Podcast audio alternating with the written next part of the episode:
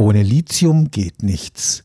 Im Rahmen der Energiewende gilt es als eine Art weißes Gold. Batterien mit hoher Energiedichte kommen gegenwärtig nicht ohne das silbrig schimmernde Leichtmetall aus. In Handys und Akkuschraubern, in E-Bikes und Notebooks, überall sind Lithium-Ionen-Akkus verbaut. Bis zu acht Kilogramm Lithium braucht man für die Batterie eines elektrisch betriebenen Fahrzeugs. Schätzungen gehen künftig von einem Bedarf von mindestens 1,3 Millionen Tonnen pro Jahr aus, ein Vielfaches dessen, was heute vor allem in Chile und Australien gefördert wird. Auch angesichts der Risiken, die mit dem Import des weißen Goldes verbunden sind, will das EU-Projekt LICORN deshalb Lithiumquellen in Europa erschließen. Hier am Oberrhein und im Elsass lässt es sich aus Thermalwasser gewinnen, aber auch das systematische Recycling von Altbatterien könnte sich lohnen. Gemeinsam mit dem Karlsruher Institut für Technologie forschen im LICORN-Projekt 15 Universitäten und Unternehmen um den Lithiumbedarf, so gut es eben geht, aus einheimischen Quellen zu decken. Hier sind die Befürchtungen groß, dass wir vielleicht nicht genügend haben oder vielleicht auch nicht genügend produzieren können in der kurzen Zeit, die uns jetzt bleibt, um diese Transformation hinzubekommen. Und daher kommt auch der Begriff Gold, weil eben die Lithiumpreise dann auch schon zeitweise durch die Decke gegangen sind. Der Chemiker Dr. Fabian Jeschul arbeitet am Institut für angewandte Materialien des Karlsruher Instituts für Technologie. Das von der Europäischen Union finanzierte LICORN-Projekt untersucht drei mögliche Quellen, aus denen Lithium in Europa gewonnen werden könnte. Aus dem Recycling von Altbatterien, aus europäischen Lagerstätten und schließlich aus Thermalwasser. Die Idee hier ist, dass man die vorhandenen Geothermiekraftwerke benutzt, die das Wasser sowieso im Kreislauf pumpen.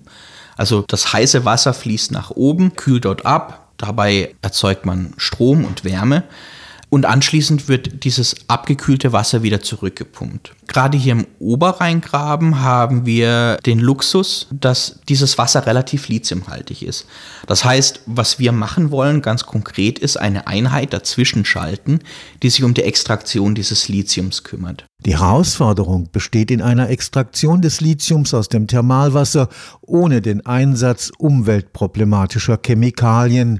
Eine mögliche Lösung besteht darin, die besonderen elektromagnetischen Eigenschaften des Lithiums zu nutzen. Wir probieren das elektrochemisch, indem wir im Prinzip so eine Art Batterie bauen, weil Batteriematerialien im Prinzip exzellente Filter für Lithium-Ionen sind. Diese Materialien sind dafür gemacht worden, dass sich Lithium einlagert. Und dadurch, dass wir einen Strom und eine Spannung anlegen, können wir das im Prinzip sehr gut steuern. Ein Lycon-Projektpartner ist Energie Baden-Württemberg. Das Unternehmen betreibt in Bruchsal ein geothermisches Kraftwerk, bei dem bis zu 70 Liter heißes Thermalwasser pro Sekunde durch die Anlage fließt. Da hätte man mit dem elektrochemischen Ansatz den Vorteil, dass man das in die Röhren einbauen kann und während das vorbeifließt, fließt, nimmt man halt raus, was man braucht.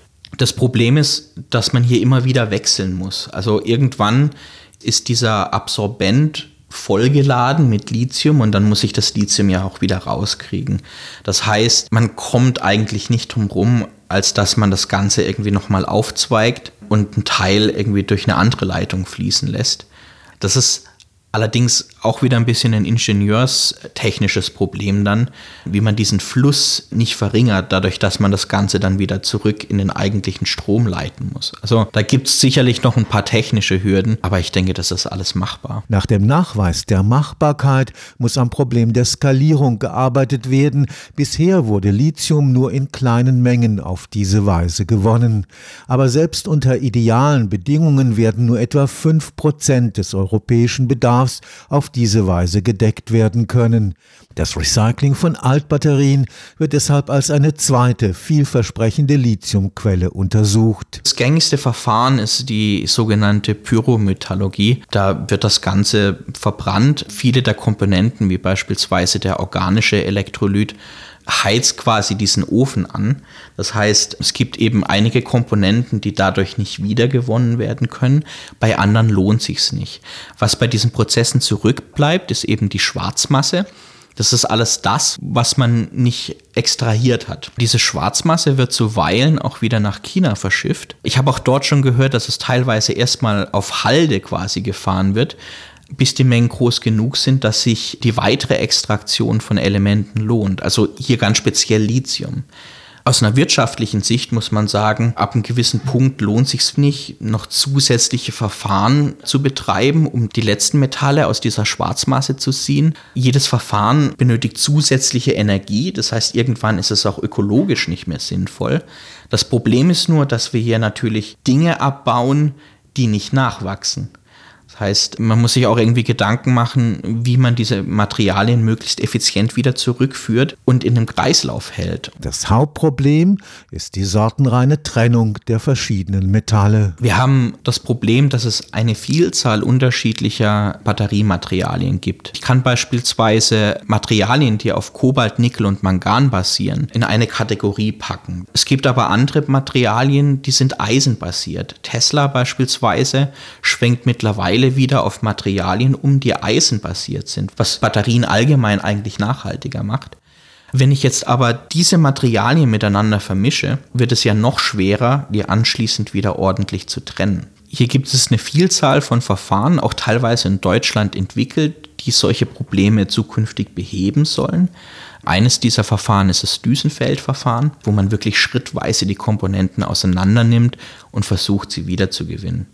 Die sind eben aufwendiger und hier ist halt auch die Frage, wie wirtschaftlich ist das Ganze, beziehungsweise wann sind die Mengen groß genug, dass es wirtschaftlich wird. Schließlich gibt es beispielsweise in Spanien und Serbien auch europäische Lagerstätten lithiumhaltiger Gesteine. Der Abbau und die Extraktion sind aber ebenfalls ökologisch nicht unproblematisch. Ich fahre sehr viel tote Masse rum. Ich habe das Gestein und ich möchte eigentlich nur einen kleinen Teil dieses Gesteins. Das ist auch was, was glaube ich Australien mittlerweile bemerkt. Wir laden Unmengen an Geröll auf Schiffe, fahren das dann durch die halbe Welt, um das Ganze aufzubereiten. Eigentlich könnte man das vor Ort machen und dann nur das Lithiumcarbonat oder was auch immer da am Ende dann rauskommt, verschiffen. Das allein wäre schon umweltfreundlicher. Für die Extraktion ließen sich dann die gleichen umweltschonenden Verfahren wie bei der Gewinnung aus Thermalwasser anwenden, an denen am KIT intensiv gearbeitet wird. Das LICON-Projekt versucht ganz allgemein den europäischen Rückstand bei wichtigen Batteriematerialien wie Lithium und Kobalt aufzuholen. Der Markt hat sich auf China abgestimmt, weil dort halt die größten Player sind. Dadurch sind wir schon ein bisschen ins Hintertreffen geraten, aber halt auch schon ein bisschen auch dadurch geschuldet, dass die Ressourcen hier in Europa ein bisschen limitiert sind. Also komplett eine eigene Produktion aus vollständig europäischen Ressourcen wird es nicht geben. Langfristig dann hoffentlich dadurch, dass wir Batterien recyceln, kommen wir auch an die Rohstoffe, die wir zur Produktion brauchen. Stefan Fuchs, Karlsruher Institut für Technologie.